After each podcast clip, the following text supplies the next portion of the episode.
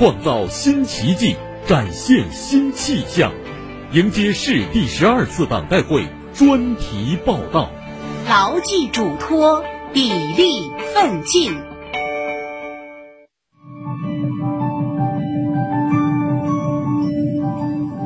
一座城市有一座城市的品格。上海背靠长江水，面向太平洋，长期领中国开放风气之先。开放、创新、包容已成为上海最鲜明的品格。习近平总书记对上海寄望深厚，嘱托殷切。近五年来，总书记多次来到上海，对上海改革开放再出发进行高瞻远瞩的宣示和指引。本台记者循着总书记考察的足迹一路回访，深深感受到。上海干部群众改革开放再出发的豪情奔涌在浦江两岸，干事创业争一流的激情流淌在大街小巷。上海正在按照总书记的嘱托砥砺奋进。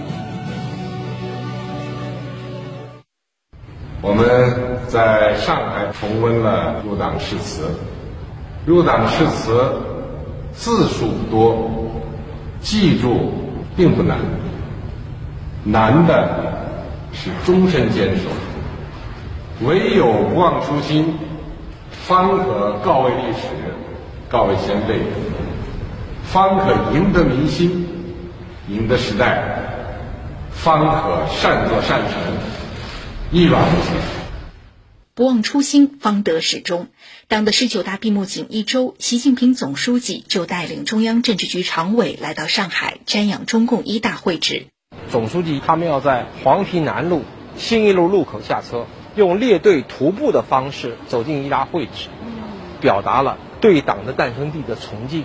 当我讲到欢迎你回共产党老家看看的时候，他马上就说我们应该常回家看看。站在黄陂南路的林荫下，原中共一大会址纪念馆馆长张黎明说起五年前的这一幕，仿佛就在昨天，每一个细节都深深印刻在他的心里。去年落成开放的中共一大纪念馆庄严肃穆，与中共一大会址隔街相望。周围的人们很多胸前都佩戴着鲜艳的党员徽章，专程来这里探寻精神家园，叩问初心使命。我们目睹了国家从困难时期到现在这么兴旺发达，一点中国共产党真的是伟大。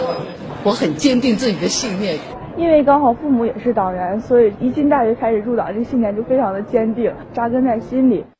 二零一八年，在出席首届中国国际进口博览会开幕式后，总书记将考察上海的第一站放在了上海中心二十二层的陆家嘴金融城党群服务中心。国华人寿第三党支部书记陈敬尧回忆起当天情景，依然历历在目。他说：“总书记非常关心年轻人愿不愿意跟党走，愿不愿意加入党组织。这几年的实践让他更有信心。在这三年当中，我们支部也不断的去扩大。只有带领好我们基层的党员工作，一步一步的做踏实，才能去逐渐壮大我们党的建设，走好我们党的这个路程。”陆家嘴金融城二百八十五幢商办楼宇，一栋楼就是一条直立的金融街。在这种新型社区中搞好邻里关系，金融城又打造了党建引领下竖起来的居委会，通过组织各类活动，让党员找到组织，找到家。陆家嘴管理局副局长、陆家嘴金融贸易区综合党委书记袁野峰发现，在年轻人中，党组织的影响力变得越来越大。有白领青年比较关心的个人的发展、技能的培训、心理健康的疏导、法律的服务，只要我们党员群众有需求，我们都竭尽全力的做一些服务，从交流到服务，再到引领和凝聚，逐步的一个润物细无声的过程。作为党的诞生地和初心始发地，党的建设要走在前列，步入门楣。近几年，总书记给上海党员干部写过好几封信，深情勉励，殷殷嘱托。复旦大学共产党宣言展示馆、星火党员志愿服务队走进中小学校、走进社区，还精心开发云游云学的线上党课。队长许亚云说：“最好的教材是历史，最好的学习是讲述，激励我们把陈望到追寻真理的这个故事继续讲下去，讲得更好。今年马上六月二十七号也是回信两周年，暑假计划重走总书记的足迹。”截至去年底，上海有共产党员二百一十八点三万多名，基层党组织近十一点四万个。本轮疫情以来，七十多万党员响应市委号召，向社区报到，奋战在基层一线，团结引领，感召了身边更多的人。九零后入党积极分子张红第一时间报名志愿者，在社区医院与大白并肩作战。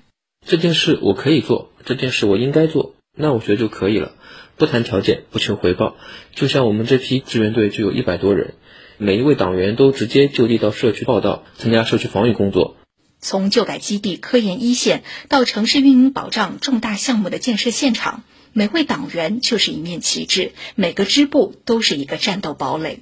上海牢记总书记的殷殷嘱托，大力弘扬伟大建党精神，把红色基因融入城市血脉，为砥砺前行注入磅礴的精神力量。以上由记者赵红辉、吴泽宇报道。